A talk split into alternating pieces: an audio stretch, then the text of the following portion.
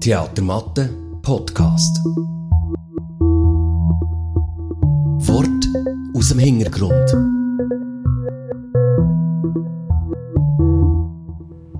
Guten Morgen miteinander. Guten Abend aus Bern. Guten Mittag. Herzlich willkommen zu einer neuen Ausgabe von unserem Podcast Worte aus dem Hintergrund beim Theater Matte. Wir sind das mal auch wieder im Theatersaal. Wir reden heute über das Stück Der Gott des Gemetzels von der Jasmina Reza, das bei uns am 22. Oktober 2021 Premiere feiert. Jetzt gerade sozusagen. Jetzt gerade, wir stehen kurz vor der Premiere. Wenn wir auf die Bühne schauen, das seht ihr jetzt nicht, dann sehen wir noch Überreste vom Chaos von der gestrigen Probe. Warum es ein Chaos gibt, da vielleicht kommen wir noch drauf in diesem Podcast, vielleicht auch nicht, wir werden es sehen. Es ist ein Stück über Menschen. Oliver Stein, du bist da bei uns zu Gast heute am Podcast. Du bist der Regisseur, du inszenierst das Stück. Um was geht's? Im Grunde genommen, um es mal mit, aber mit zwei, drei Sätzen zu überreichen, also es geht um zwei Paare, deren Kinder sich äh, verprügelt haben und dabei ist einem ein Zahn oder O2 ausgeschlagen worden und es geht darum, wie man damit umgeht. Der Abend beginnt, man äh, ist gut situiert, zivilisiert, äh, kennt Umgangsformen und ist bemüht, natürlich die Seiten des anderen zu verstehen und so denkt man, geht der Abend relativ schnell vorbei. Man hat eine gütliche Einigung, beide haben eine Stellungnahme gemacht und damit ist der Fall erledigt, wenn da nicht das Menschsein wäre. Und äh, eine der ähm, Anwesenden eben nicht zufrieden ist, wie der Abend so geht und deshalb fragt, ja, und der Oskar, was sagt denn der dazu? Und damit geht eigentlich der Konflikt los, weil äh, es ist eben doch nicht so einfach Opfer-Täter, es ist nicht einfach nur der, der schlägt, ist der Täter und der, der nicht schlägt, ist das Opfer. Kommt dann raus im Laufe des Abends und was vor allem rauskommt, jetzt sind es doch mehr als drei Sätze, tut mir leid. Was vor allem rauskommt, ist, dass eben die Eltern, die ja eigentlich äh, meinen, sie würden die Konflikte zivilisiert lösen können, ins Gegenteil fallen. Die offenbaren ihre ganze Schwäche, ihre ganze ihre ganzen Befindlichkeiten und äh, sie, sie entblößen sich in ihrem Menschsein, in ihren Schwächen und es, das Ganze eskaliert komplett. Darf ich gerade von Anfang an eine Frage stellen, was heißt zivilisiert? Das, was wir im Laufe der Jahrhunderte unserer Evolution als Menschen, denke ich, ähm, erreicht haben im, im Umgangsformen. Wir sind ja alle einzelne Wesen und alle haben ihre eigene Realität und irgendwie müssen wir alle zusammen mit diesen ganzen vielen Milliarden Realitäten klarkommen. Und wir treffen ja normalerweise mindestens auf ein, zwei Personen am Tag, die alle ihre eigene Realität haben und dafür haben wir ja sowas wie äh, eben Umgangsformen und Verabredungen erfunden im Laufe der Jahre, denke ich, wo, wo, ja, wo man sagt, okay, man begrüßt sich, man sagt Danke, bitte, man versucht den anderen zu verstehen und je nach, äh, hm, würde ich sagen, geistiger oder geistiger oder vielleicht auch emotionaler Reife ähm, kann man das mehr oder weniger. Wir haben bei uns der Adam Bodo, er ist Facharzt für Kinder- und Jugendpsychiatrie, sage ich das richtig? Ja. Ähm, du hast selber eine Praxis, äh, wo du deine Menschen betreust. Äh, die Praxis heisst Praxis zum schwarzen Schaf. Was die Leute jetzt leider nicht sehen, ist das wunderschöne T-Shirt, das du anhast mit deinem Emblem, wo so ein schönes Schaf, ein recht ein fröhliches auch, aber es fixiert einem auch so ein bisschen äh, und hat viel zu erzählen. Schön, dass du da bist, dass du dir Zeit nimmst, mit uns darüber zu reden. Der Oli hat jetzt gerade so ein bisschen von, diesen Verabredungen geredet und ich denke, das ist vielleicht noch so spannend. Wie, ist das? Machen das also ist das etwas, was man im Erwachsenwerden immer mehr macht, die Verabredungen in der, in der Gesellschaft, oder haben das Kind und Jugendliche auch schon?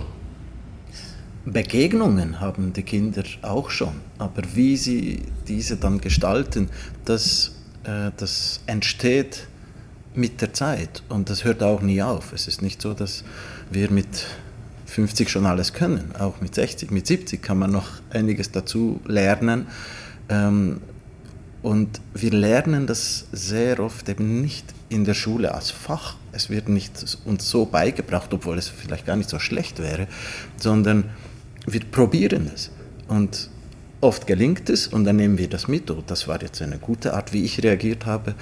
Und oft geht es total in die Hosen, wahrscheinlich so, wie es auch im Stück dann ist. Und ähm, wenn man dann reflektiert nachher, dann kann man durchaus auch daraus etwas lernen und sagen, okay, das nächste Mal probiere ich es anders. Was würde man in so einem Fach behandeln? Als Idee. Wenn das jetzt, in so ein, wenn das jetzt ein Schulfach wäre, was würde man... Ähm, sicher würde man über die Kommunikationsformen reden, die wir mittlerweile kennen, so seit 1960er Jahren ähm, beschäftigt sich die äh, Familientherapie, also das Ganze kam von Kalifornien. Virginia Satir war so die Begründerin, die Urmama von dieser ähm, ganzen Bewegung und, und die haben angefangen, die äh, Kommunikationsmuster zu, zu studieren bei den Menschen. Und die haben ein paar äh, Formen beobachtet und festgestellt, die, die die meisten von uns können und je nach Situation anwenden. Ähm, und welche wir gerade wählen in einer Situation, das ist individuell. Und sehr oft ist das matchentscheidend. Und das kann gut rauskommen, das kann aber auch schle schlecht rauskommen. Zum Beispiel Anklagen. Es gibt Leute, die mal sehr gerne anklagend reagieren in einer, in einer äh, Interaktion oder beschwichtigen. Und es gibt noch ein paar andere und je nachdem kann es matchen und dann kommt es gut und je nachdem passt es dann gar nicht zusammen. Wenn zwei aufeinandertreffen, die anklagen, auch im Stück gibt es solche Momente, boom, dann explodiert es. Und wenn man das weiß, dann kann man es auch bewusst einsetzen und vor allem, man sagt, es gibt ja wirklich ein, eine gute Form, das ist die kongruente Kommunikation, wo ich wirklich darüber und so reden kann, wie es mir geht, über meine Gefühle. Ich versuche nicht zu beschwichtigen, nicht anzuklagen, anstatt über mich zu reden, sondern ich sage, das macht mich jetzt wütend, anstatt du bist ein Arschloch. Mhm. Und, äh, ja, und äh, das sind alles Kreuzungen. Und wir können wirklich entscheiden, gehen wir diesen Weg, gehen wir diesen Weg, gehen wir diesen Weg. Und je nachdem, welchen Weg wir gehen, entstehen ganz unterschiedliche Begegnungen. Wie sehr sind die zivilisierten die Umgangsformen, der Verhaltenskodex, wie sehr ist das eine Errungenschaft? Oder gibt es, also ich frage wirklich beide, auch den, Oliver, oder gibt es auch Tücken? Also ich würde sagen, wenn wir mit zivilisiert meinen, dass wir unser Gegenüber in einer Konfliktsituation nicht abschlachten, wenn wir unser Gegenüber nicht, auch psychisch nicht vernichten wollen, sondern es darum geht, dass wir uns auf Augenhöhe begegnen, mit Respekt und friedlich, dann ist das eine Errungenschaft. Ich sage nicht, dass das früher vielleicht die Griechen äh, nicht konnten. Vielleicht gelangt es ihnen auch dort. Aber wenn wir das alle könnten, dann wäre das durchaus eine Welt, in der ich viel lieber leben würde als in der jetzigen. Ja, das geht mir genauso. Ähm, und trotzdem ist es ja immer so unglaublich schwer oder schwierig, äh, weil wir so, eben wir sind ja triebgesteuert, oder? Und es gibt ja einfach die Konfliktsituation und unsere ganze Vergangenheit, die da mitspielt, unsere Kindheit, in der wir geprägt sind. Und in dem Moment, wo, wo, wo der andere jetzt zum Beispiel anklagt, eben zu sagen, du, das macht mich jetzt aber betroffen, ist zwar, kann sehr stark sein und ist auch stark und sollte so sein. Und trotzdem kann man es ja fast nicht verhindern, dass es einem verletzt, traurig macht und damit dann wieder automatisch so eine Wut äh, hervorkommt. Absolut. Und das ist ein ganz wichtiger Punkt. Oft hören wir, du sollst deine Emotionen kontrollieren. Das ist eine völlig falsche Aussage. Die mhm. Emotionen sollten wir nicht kontrollieren. Unser Verhalten sollen wir kontrollieren. Ja. Es sollte möglich sein, in, in jeder Familie, in jeder Begegnung, dass ich sagen kann, ich bin wütend oder das macht mich traurig oder ich bin jetzt verletzt. Aber ob ich dann äh, die Nase von meinem Gegenüber breche oder nicht, das ist das, worum es schlussendlich rauskommt. Wir können einander trösten, wir können uns entschuldigen. Ich kann sagen, oh, ich wollte, nicht, ich wollte dich nicht verletzen, es tut mir leid, dass, dass ich dich jetzt verletzt habe. Mhm. Aber das ist etwas völlig anderes, als ich sage, oh, du hast mich verletzt, boom. Das ist, das ist das, worum es geht. Nicht darum, du, darfst, du sollst nicht sagen, was du fühlst. Ja. Auch wenn es mich eventuell verletzt. Also ja, definitiv. Also das auch. Äh, ganz sicher. Und ich finde aber trotzdem die Konflikte, jeder erlebt ja Konflikte. Jetzt bist du ja wahrscheinlich sehr äh, versiert im Konfliktmanagement, würde ich mal sagen. Aber äh, so der Otto-Normalverbraucher äh, ist dann in, in, Konflikt mit seinem Partner oder Partnerin oder mit Kindern oder so. Ähm, aber ich glaube, mit Kindern ist es nochmal eine spezielle Sache da hat man sich dann belesen, weil so langsam, ah, okay, also so kann ich damit handeln. Ich werde ja jeden Tag neu damit konfrontiert und muss neue Strategien finden.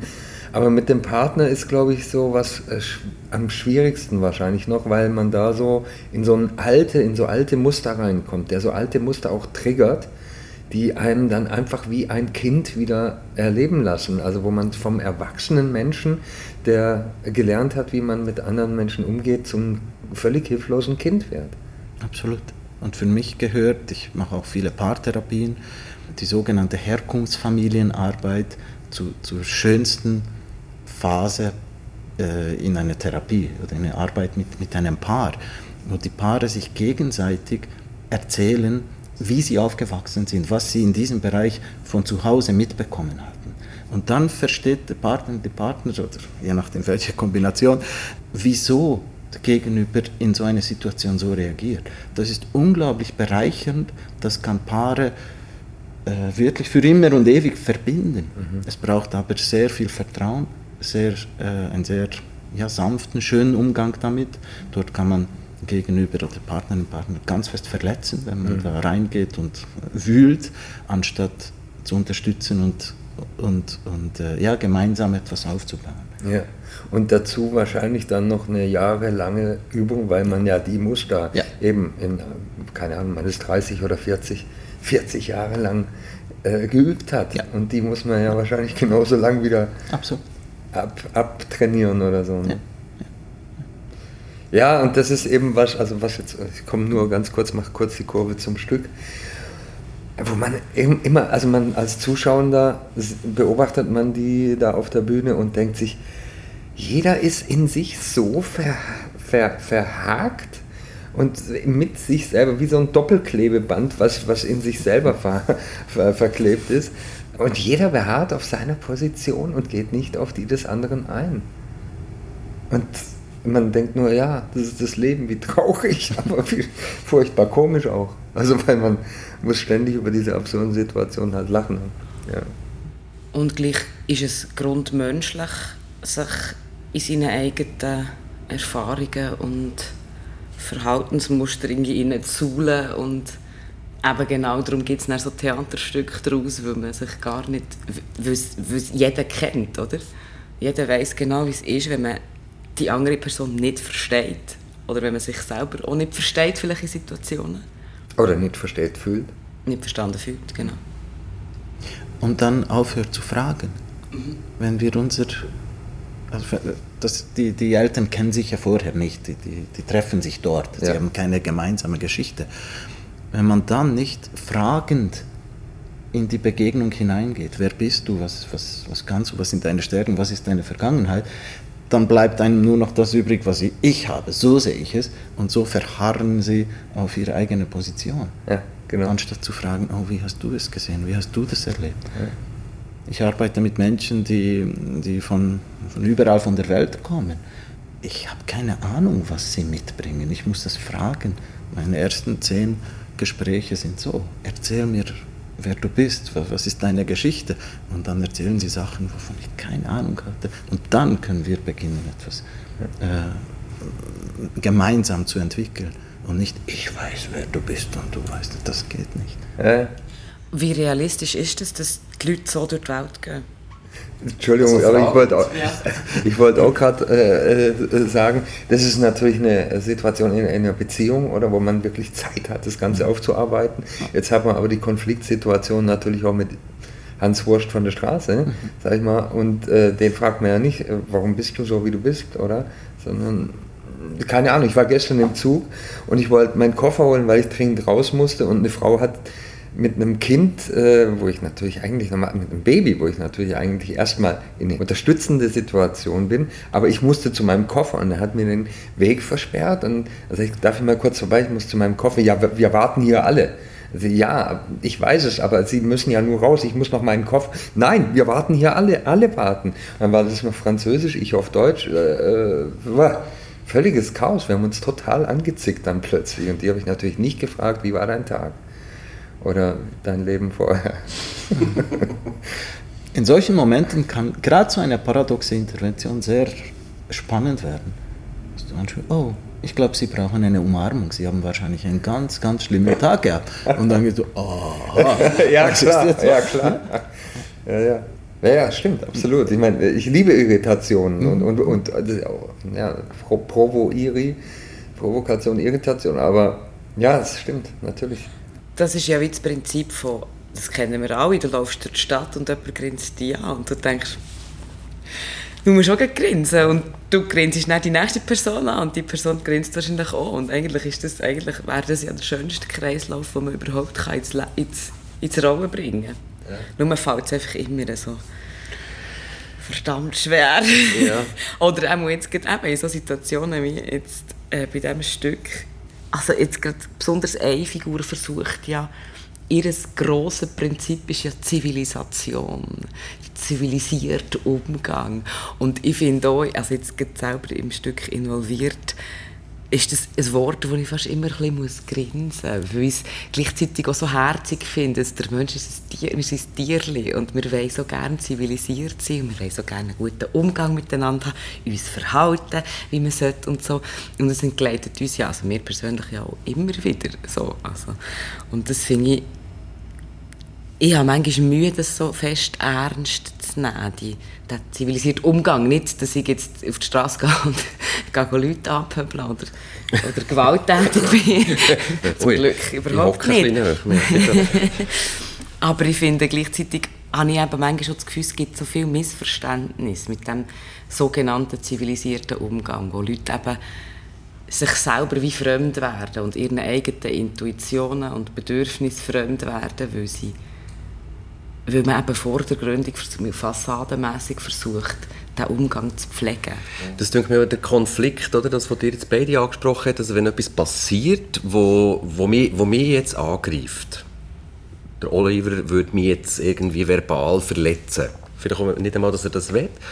Und durch meine zivilisierte Haltung oder das, was wir, was wir haben aufgelernt haben, auf den Weg haben mitbekommen als Kinder und Jugendliche schon, reagiere ich dann vielleicht nicht. Oder weiß nicht, wie reagieren. Bin dann einfach traurig oder verrückt und sage nichts. Warum kann ich dann nicht reagieren? Also weißt, warum kann ich dann nicht dir sagen, Oli, stopp zum Beispiel? Oder Einspruch. Ja. Wenn du nicht reagierst, reagierst du auch. Jetzt kommt Watzlawick ins Spiel. wenn du dich zurückziehst, wenn du nichts sagst, ist das eine Reaktion. Du kannst nicht nicht reagieren mhm. in einer Begegnung. Die Frage ist, warum du so reagierst, ja. wie du reagierst, eben, dass du vielleicht nichts sagst oder dich zurückziehst oder ihm die Nase äh, brichst. Ja, genau, man agiert immer auch auf ja. der Bühne, man ja. verhält sich immer. Ja. Man ist immer im Raum. In dem Moment, wo zwei Menschen im Raum sind, gibt es Kommunikation. Es entsteht. Und auch nicht Kommunikation ist Kommunikation. Ja. Genau. Okay, das heißt, wenn ich nicht reagiere, jetzt für bei diesem Beispiel zu bleiben, es ist ein fiktives Beispiel, der Oliver, wenn ich nicht reagiere, könntest du mich fragen, warum reagierst du nicht, zum Beispiel? Oder was wäre die Lösung? Weißt du, bist verrückt auf mich irgendwie? Ja, warum verstummst du? Oder ja. habe ich jetzt etwas gesagt, was dich traurig macht? Wenn ich merke, etwas ist nicht gut. Aber das ist dann nonverbal. Ich kann nicht wissen, was du hast, aber ich beobachte so gewisse Zeichen und aufgrund meiner Erfahrung, ich habe schon tausend Menschen gesehen, die so machen, die waren alle traurig, also ich vermute, du bist jetzt auch traurig oder verletzt und ich spreche es an. Könnte man aber auch völlig anders interpretieren. Total. Also so ein Schweigen kann ja auch sein, dass, es man, dass man es als Arroganz auslegt, als Ablehnung, als ja. was auch immer. Aber deswegen finde ich das, was du vorhin gesagt hast, echt, echt wichtig und entscheidend, dass man fragt, mhm. was ist das, was ist, was ist bei dir los, damit ich entsprechend agieren kann. Wenn ich auf ihn eindresche, weil ich denke, er ist arrogant oder äh, und in Wirklichkeit ist er traurig, ist es natürlich fatal. Wenn man wirklich mit Menschen aus anderen Kulturen viel Zeit verbringt, dann merkt man, wie fest kulturell diese Sachen sind. Ja. Also wenn, wenn ein Mensch aus Eritrea oder aus Somalia dir nicht in die Augen guckt, sondern so wegschaut, wir Europäer denken, oh, das ist jetzt unhöflich oder der hat ein Problem, ich habe ihn verletzt. Es ist ganz anders. Das ist in, ihren, in ihrer Kultur ist es unhöflich, jemanden so anzustarren, wie wir das hier mhm. machen. Und wenn sie das machen würden, dann wäre das fast schon eine Provokation. Mhm. Also sie sind sehr höflich in, dem, in diesem Ausdruck, aber wir interpretieren das in unsere, mit unserem kulturellen Hintergrund ganz anders. Und darum, wir müssen fragen, wir können nicht behaupten, wie es dem anderen geht. Wir können es nicht wissen. Das finde ich sehr einen spannenden Aspekt, der kulturelle Aspekt und, und eben auch Kommunikation zwischen Kulturen, wo ja jetzt wo immer wichtiger werden in der globalisierten Welt und gerade in einer Welt, wo wir Leute haben aus Krisengebieten, die müssen daher kommen, sollen daher kommen, ähm, nach meiner Ansicht. Und das macht es ja noch komplexer, das ganze Thema, oder? Aber auch schöner. Mhm. bereichert. Bereichernder, ja. genau, ja. natürlich. Aber wir, wir, müssen uns die Zeit nehmen und die, ja, uns damit beschäftigen. Und viele Menschen finden das nur mühsam, mhm. wollen sich das gar nicht antun, dass sie, wieso soll ich jetzt wissen, wie die Ostafrikaner äh, ihr Blickkontakt pflegen? Und, und die ärgern sich dann. Ja. Anstatt Weil wir nicht fragen Ja, und, und wenn man keine Lust hat und keine Zeit hat. Und, ja. ja, vielleicht aber auch, Entschuldigung, wenn ich da ähm, kritisch hinterfrage, vielleicht auch, weil wir nicht aufgeklärt sind. Das weiß ja, weil, wissen ja nur, also wissen ja ganz viele gar nicht. Also vielleicht erfordert es da auch Aufklärungsarbeit, gerade im Aspekt andere Kulturen, um zu erfahren, wie diese Kulturen äh, sich verhalten, wie, wie sie leben, was für Menschen sie sind. Absolut. Ich glaube, das wäre wahrscheinlich auch die Aufgabe ja, von jedem selber natürlich, aber du kannst ja nicht von jemand, der irgendwie, keine Ahnung, mit, mit, mit sich selber so beschäftigt ist, so eine Eigenverantwortung erwarten. Vielleicht braucht es da ein bisschen mehr Aufklärungsarbeit von staatlicher Seite, weiß ich nicht. Wären wir wieder beim Im Schulfach. Ja, genau. genau. Ich habe mir vorhin überlegt, dass das Schulfach, also das hat mit Kulturen zu tun. Und wir haben ja alle auch wieder innerfamiliär wie eigene Kulturen, die wir pflegen oder wo wir, wo wir leben oder mitbekommen haben. Und da müssen wir doch den Austausch auch finden, in einem, eben einem Schulfach machen, wo eben das Kulturelle, eben, wenn man in Somalia wegschaut, ist es nicht unhöflich, sondern ist es höflich. Jetzt sehr äh, verkürzt ausgedrückt, wenn ich das richtig verstanden habe vorhin. Ähm, ich ähm, bin völlig fasziniert von der irischen, nordirischen Kultur, Geschichte und auch äh, ja, von den ganzen Troubles, was alles passiert ist. Und vor, ich weiß nicht, ungefähr acht Jahren ähm, war ich im, im Nordirland äh, mit äh, Couchsurfing unterwegs. Also absolut per Zufall bin ich bei einer Frau gelandet, die einfach geschrieben hat, ja, du kannst hier übernachten, zwei Nächte, kein Problem. Und dann haben wir einfach am Abend miteinander geredet und sie hat erzählt, was ihre, ihre Arbeit ist das große Ziel der Regierung ist, die, diesen jahrhundertelangen Konflikt irgendwie zu beenden. Und die haben versucht, ein Projekt aufzubauen und diese Frau war die Hauptverantwortliche, dass dieses Projekt in den Kindergärten überall im Land läuft. Sie haben ein komplettes Programm entwickelt, mit, mit verschiedensten Materialien, mit Bilderbüchern. Ähm, es sind auch äh, Cartoons gelaufen in, in Primetime um 8 Uhr im, im Fernsehen, damit die Familien das schauen. Und im Kindergarten ging es darum, dass verschiedene so klassische Figuren dargestellt wurden, die in Konfliktsituationen miteinander äh, interagieren. Also sie haben genau das versucht, schon im Kindergartenalter beizubringen, worüber wir jetzt reden. Und die Figuren waren sehr unterschiedlich. Es war der, der, das klassische irische Kind mit, äh, mit roten Haaren und, und äh, und, und Sommersprossen und so. Dann gab es äh, ein Kind mit, mit dunkler Hautfarbe, ein Kind so der klassisch Brit, also englische so. Also sie haben so die, diese, diese stereotypische Figuren dort dargestellt und einerseits im Kindergarten diese Situation durchgespielt mit den Materialien, aber eben auch im Fernsehen bewusst gezeigt, damit die Eltern zu Hause auch wissen, was ihre Kinder im Kindergarten lernen, weil die haben keine Ahnung von diesen Sachen und dass sie dann auch zu Hause darüber reden. Also dass es nicht mhm. von zu Hause kommt von den Eltern, oh, die katholischen Ehren sind alle Bastarde und wir müssen sie abschlachten und umgekehrt, sondern dass sie merken, okay, man kann auch andere Wege finden. Und das im Kindergartenalter. Ich war so begeistert, ich war völlig fasziniert von dem und, und das haben sie wirklich flächendeckend in allen Kindergärten versucht äh, zu machen, weil sie wussten, dort müssen wir beginnen. Das ist auch Zivilisation. Wir sind nicht nur Tierle, wir, wir haben auch das irgendwie auf den Weg gebracht, so wie auch ein Theaterstück oder Beethovens 9. Symphonie. Also du hast ja am Anfang gesagt, die äh, als Unterrichtsfach Kommunikation. Das wäre doch ein existenzieller Beitrag für unsere Zivilisation, dass wir sagen, Kommunikation ist das A und O in unserem Leben. Es läuft nichts ohne Kommunikation. Es müsste doch wirklich ein Unterrichtsfach werden. Ja. ja. Also, liebe Regierung, jetzt Schluss mit lustig, mach mal. Und wir lagen das ja aus. Wir haben Erziehungsberatungsstellen, Vater-Mutter-Beratung, solche Stellen. Und da gehen die, die es offensichtlich nicht können. Also wenn die Kinder schon auffällig werden in der Schule, dann werden sie dorthin geschickt und so. Ja. Könnte man ja eigentlich präventiv, präventiv viel früher für alle machen.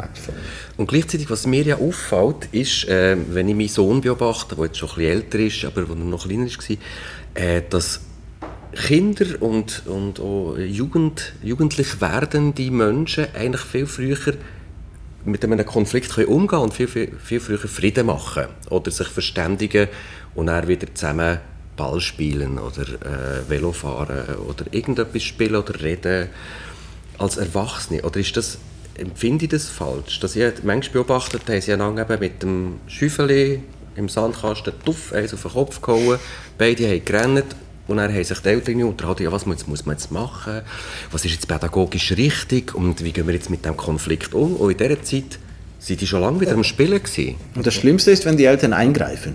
Also wenn die dann in den Sandkasten einsteigen und sagen, du gibst es jetzt sofort, du entschuldigst dich. Ne? Und sie, sie, sie tragen ihre tolle Ideen vor. Aber das, aber das ist auch die Frage. Also wir, wir, ich lebe zum Beispiel in einer Genossenschaft mit vier Familien.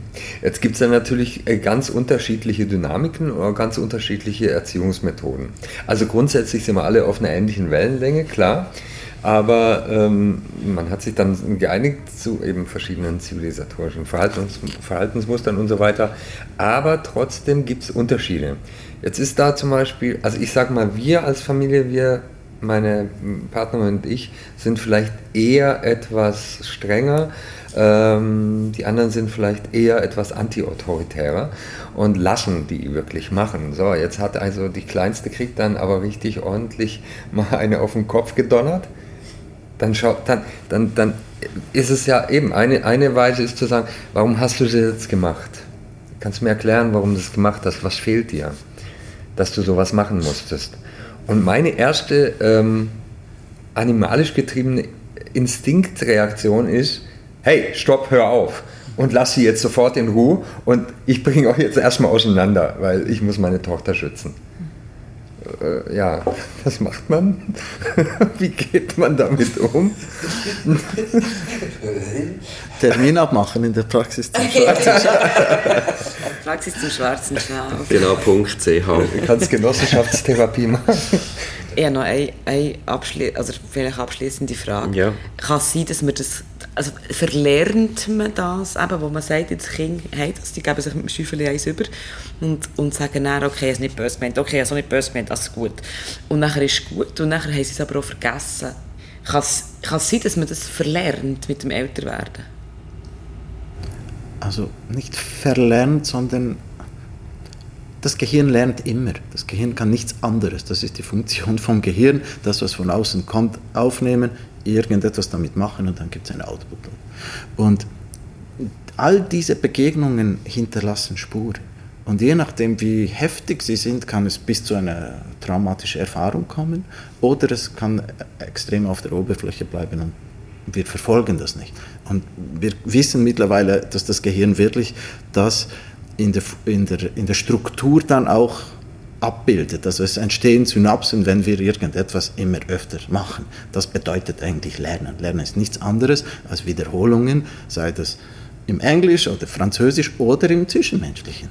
Und so können wir durchaus positive Sachen lernen, also Begegnungen, Umgangsformen, die zivilisatorisch uns nach vorne bringen, oder wir können uns auch ähm, in die Barbarei hineinlernen und immer wieder das gleiche Falsche machen und destruktiv werden und lernen, wie gut man äh, die Nase vom anderen bricht. Das kann man auch wunderbar lernen. Und das liegt an uns Eltern und Erwachsenen, dass wir den Kindern das beibringen, dass sie die positive Arten von Begegnungen, Kommunikation, Verhalten praktizieren und irgendwann mal später auch verstehen, warum. Fünfjährige müssen noch nicht solche Gespräche führen wie wir mhm. hier. Das kommt dann mit 16, 17. Jetzt haben wir etwa eine halbe Stunde angehend über Konflikte geredet, über Sachen, die wir dürfen lernen auf unserem Weg.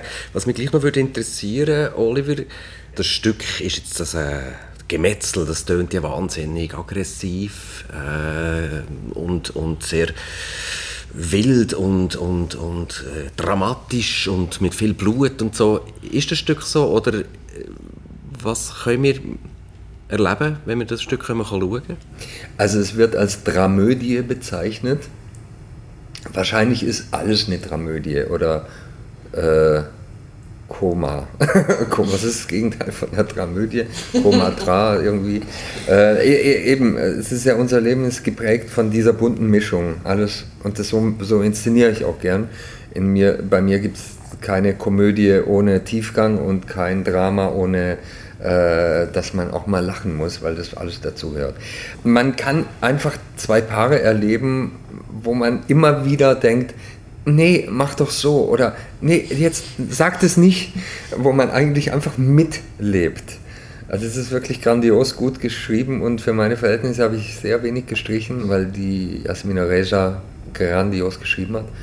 Das kann man erleben, man kann immer wieder absurde Situationen erleben und am Ende bleibt eine ganz, ganz große Lehre, weil alle Beteiligten merken, äh, wir sind voll reingeraschelt, wir, wir äh, haben uns ganz, ganz falsch verhalten und trotzdem gibt es ganz am Ende eben einen Lichtblick.